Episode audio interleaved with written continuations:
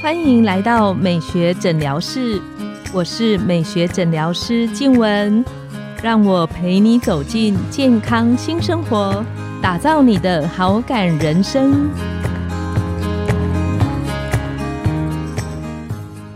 欢迎光临美学诊疗室，我是你的美学诊疗师静文，让我陪你练习好感人生，走进健康新生活。今天我们邀请到的来宾是周穗平医师，他是大兴复健科诊所的院长，有很多年丰富的职业经验，在门诊深受很多患者的喜爱，也是国防跟阳明医学院的临床讲师。我们请周医师跟线上的听众打个招呼。黄医师还有线上的听众朋友们，大家好，我是周穗平医师。今天很难得，这么有经验的妇产科医师在我们当中，很想请问周医师一个问题：是我现在距离我生完大概十个月的时间，那我生完之后的一个小小的困扰就是，我的体重虽然恢复的很快，看得出来都很苗条，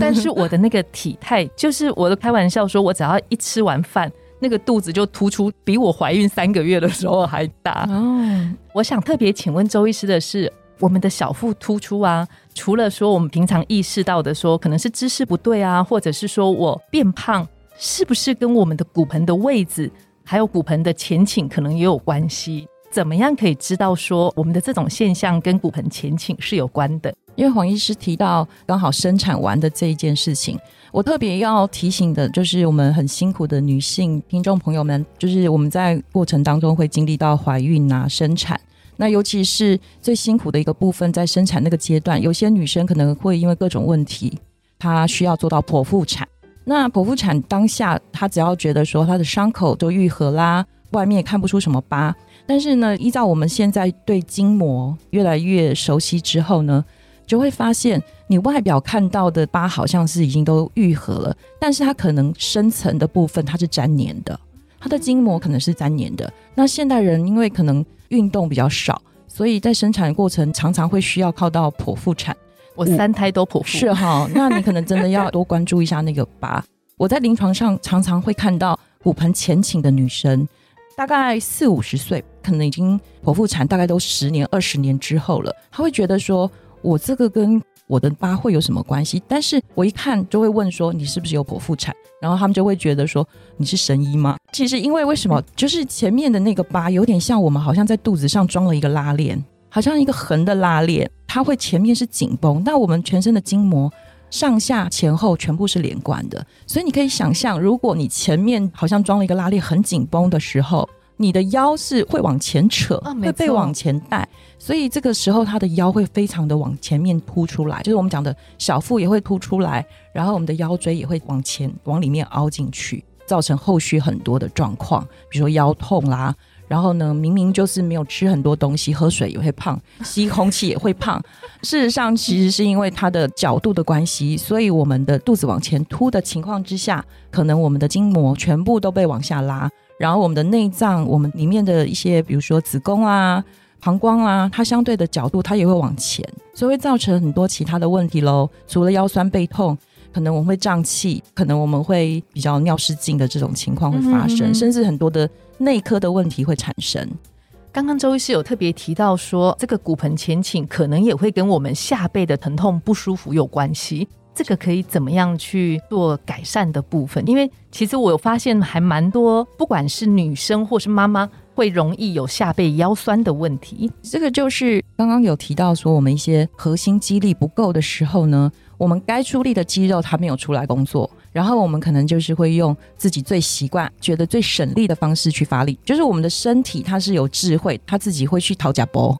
它会用很多代偿去帮助我们去完成那个工作。所以，如果有这种情况，大部分我们还是来自于现在的人生活习惯，因为长期坐追个剧啊，沙发一坐就完全两三个小时，甚至好几个小时不起来。所以我们最容易弱化的就是臀大肌，臀大肌根本就不出来工作了。那我们的肌肉随着年纪本来就会慢慢慢慢的流失掉，那再加上我们又这样子让它不要出来工作，所以它就不工作了。那这样子一来，可能走路的时候。他就用腰的力量移动我们的腿，要把我们腿踢出去。那腰这样过度使用的情况之下，腰酸背痛就会出来了。除了我们刚刚提到的那个剖腹产这个原因可能造成骨盆的前倾，还有没有什么样的情况也可能会增加骨盆前倾的机会？刚刚我们讲到的一些不良的坐姿、不良的习惯，然后呢，造成我们的肌肉张力不平衡，甚至女生喜欢穿高跟鞋，那自然骨盆就会容易前倾喽。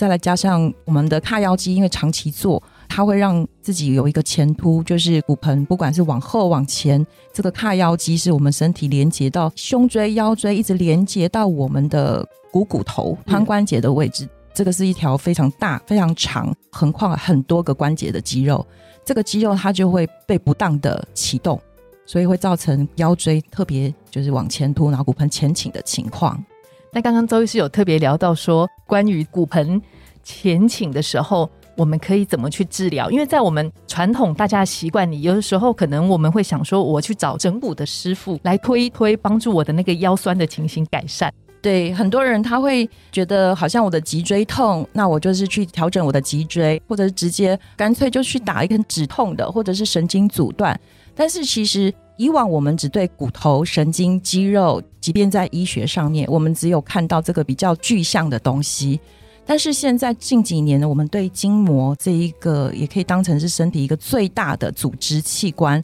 我们对它越来越重视跟认识之后呢，就会知道说，不是只有脊椎会造成我们的手脚的问题，比如说麻啊，然后刺痛啊，大部分我们会动的最多的是手跟脚，那我们的手跟脚其实反而会返回去连接到我们的脊椎。也就是说，如果我们的问题是出在手跟脚，而去拉扯到我们的脊椎，导致我们的脊椎张力左右不平衡，或者前后不平衡，导致它变形的话，它痛的位置虽然在脊椎，可是根源通常是不会痛的。通常身体是很聪明，其实身体是在跟我们要合作的。所以，当痛的位置如果不是直接去撞击到那个位置，其实痛的位置通常都不是真正问题所在。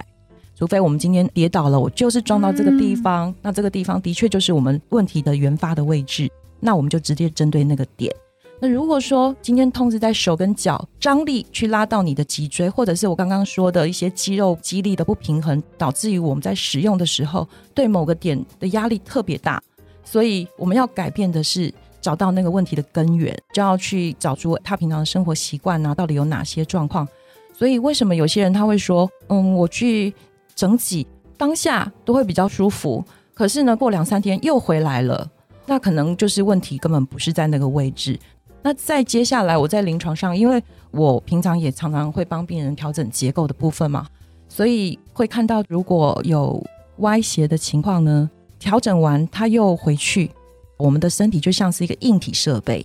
那它还有一个所谓的软体了。软体是什么？就是我们怎么去使用身体。没错，我们的大脑怎么叫身体去动作？这个就是软体，就是有时候它软体还没升级啊，他生活习惯没有改变，然后他的肌肉张力，他的肌肉还没有被训练锻炼起来，那这个部分就是要再靠自己可以多做到的部分。这个议题非常有趣，可以请问周医师，平常如果真的透过这样子结构的训练，硬体好了之后，我们要怎么样自己做，帮助我们的软体升级？就是第一个。很难做到的，就是姿势呢，尽量是保持对的姿势。我常常跟病人说，要么就坐就坐好，如果你想躺，你就去躺平，你千万不要半躺半卧。我们都很喜欢躺着看手机，这个真是人生很大的一个什么小确幸。但是呢，可能坐的时候划手机，也有可以坐着好好划手机的一个姿势。也就是说，我们宁可牺牲我们的手，我们不要牺牲我们的脊椎。我们可以用手把手机拿高一点。顶多被砸到而已，顶多砸到或者是手酸。但是如果我们是低头，我们牺牲的是我们的颈椎，然后颈椎是很贵，如果要修理它非常的贵，所以还是要保持一个比较好的姿势。再来的话，其实要动，我们就是要让自己更健康，就是一定要运动，那就是把一些该活化的肌肉让它不要睡着了。这件事情其实我觉得很重要，是因为如果你今天把身体的东西用坏了，你要去手术，你要换新的。手术之后，你依然还是要做运动这件事情，所以不如放在现在做，你还可以保持一颗你原装的那个最好的设备。我后来产后之后，其实有寻求专业的复健师调了一下骨盆，但我深刻感觉到周医师提的，就是他帮我把它调正了。回来大概两三天之后，我的软体没有升级，我就回去了。是，那最后想请周医师跟我们提醒，就是针对于我的保持骨盆的这一个肌群上面，我可以持续怎么样做去改善它？有点困难。首先，我觉得一个蛮有趣的，就是说，你可以先自己自我检查一下你的骨盆到底有没有前倾哈。最直接的话，你可以试试看，直接躺在支撑力比较硬的地板上面，那你就去看看你的腰跟地板中间是不是有一个很大的缝隙。那通常这个都是代表你的骨盆比较前倾。那这是静态的部分。第二个呢，我会蛮推荐哈，如果有腰酸背痛的朋友，常常我会看到他们会忘记了怎么样去使用骨盆。因为我自己本身除了有锻炼皮拉提斯啊，我自己本身也很喜欢接触很多的运动，比如说像肚皮舞啦，还有一些武术啊这些的。所以我从动作当中你会发现，很多人会忘记骨盆怎么去运用。所以我们可以自己做一个小实验，看看你知不知道什么叫做骨盆前倾，什么叫做骨盆后倾，甚至有点像跳肚皮舞一样，你的骨盆是不是能够前后左右的？跟你的上半身做一个分离，就是 isolation。也就是说，如果你知道怎么样去控制这些肌肉，你就是非常好操控你的身体。你想要它怎么走路就怎么走路，你想要它做什么动作就可以做什么动作。我有一个感触，就是我们的身体就好像是一个比跑车还要高级的车。可能玩车的人会去保养车子，但是我们的身体，我们很少去注意到它这些小零件啊、细小的部分。透过不断的动作啦，不用很激烈的运动，甚至你每天可以好好的去跟自己的身体相处啦，看看哪些身体到底还有什么地方是自己没有被开发的地方。然后呢，你要去学会说，试试看你的骨盆是不是能够像我刚刚说的，可以有一个跟上半身分离的动作。因为有时候我会比如说请他把他的骨盆晃动一下，他的上半身一定会跟着联动。这个我试过，非常难。是等于是他的腰这个部分，他已经失去了掌控，所以腰痛无非就是提醒我们：，嘿，我在这里哦，我存在这个地方哦，你要来关注我一下喽。所以我会奉劝，就是有腰痛的人，可以朝这个方向去找找看，真正根本解决之道。而不是说急着跟医生要止痛，给我肌肉松弛剂，你给我一针就好了，一针不会好，一针只会让你可能后面后续的问题蔓延的更大。我觉得我们确实应该练习去感受我们的身体。是我常常开玩笑跟朋友说，我说我们的身体是会跟我们说话的。是的，如果我们保持一定的敏锐度。你就会感觉到身体哪一边需要你去特别照顾它。是，那真的有我们日常保健做不到的，我们就可以寻求专业医师的协助。是，今天非常谢谢周医师。那我们的节目今天就来到了尾声，拥有好感人生就从今天开始。美学诊疗室欢迎再度光临，我们下次见，拜拜拜拜。